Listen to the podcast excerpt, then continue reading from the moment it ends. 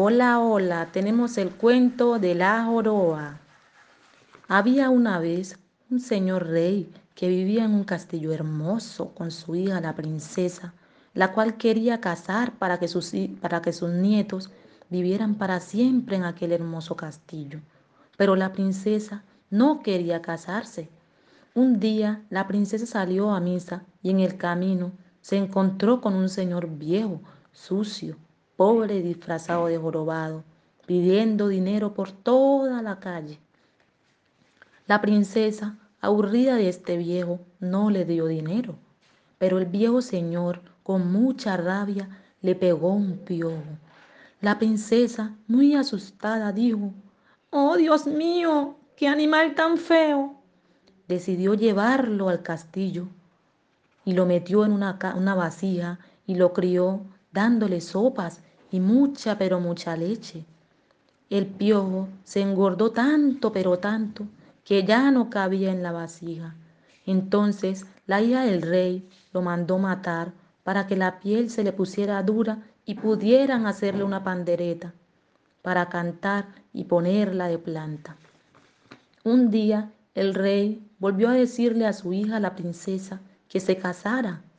La princesa le dijo, querido padre, me casaré con el hombre que adivine de qué está hecha mi pandereta. Entonces aparecieron reyes, príncipes y caballeros muy bonitos de todo el mundo, pero ninguno pudo adivinarlo.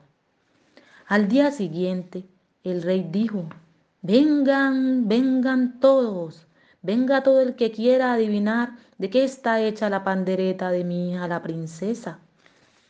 Luego apareció un hermoso príncipe del que se enamoró la princesa, y estando ella en el balcón del castillo, gritaba y gritaba, Hola príncipe, me quiero casar contigo. El pellejo es de piojo y la piel es de plantas.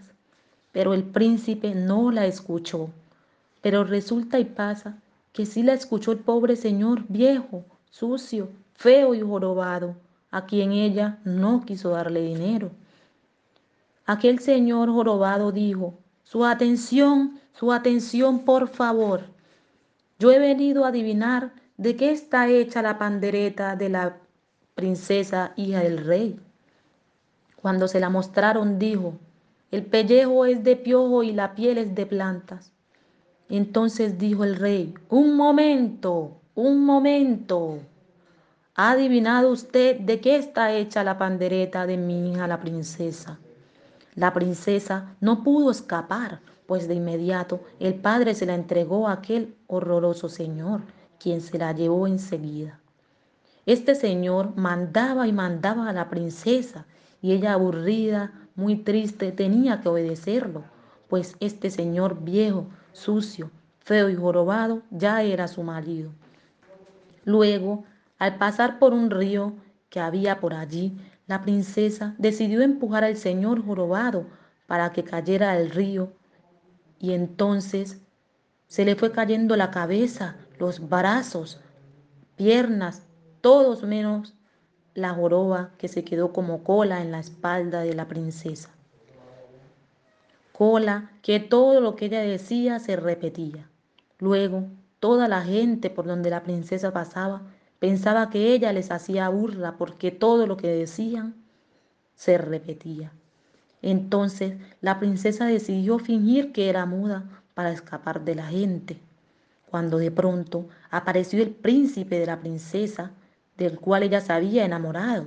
Pero éste, al verla sucia, fea y jorobada, muda, estirando solo la mano para pedir dinero, no le dijo absolutamente nada. Al anochecer, las personas del pueblo organizaron una cena en honor al príncipe en aquel castillo del rey, pero resulta que la princesa no podía entrar.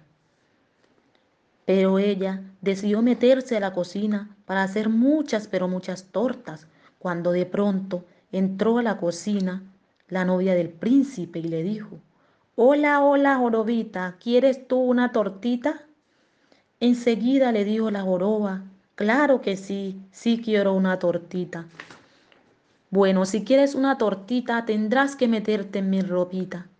De inmediato la joroba se vistió con la ropa de la novia del príncipe, se peinó y se maquilló. Luego se presentó demasiado hermosa a la sala donde estaba el príncipe, el cual quedó encantado con la belleza de la princesa. De aquella princesa sucia, fea y jorobada no quedaba nada. Esa misma noche se casó con ella, tuvieron muchos, pero muchos hijos y vivieron muy felices en aquel hermoso castillo del rey. Y colorín colorado, este cuento se ha acabado. Tan, ta, tan, ta, tan.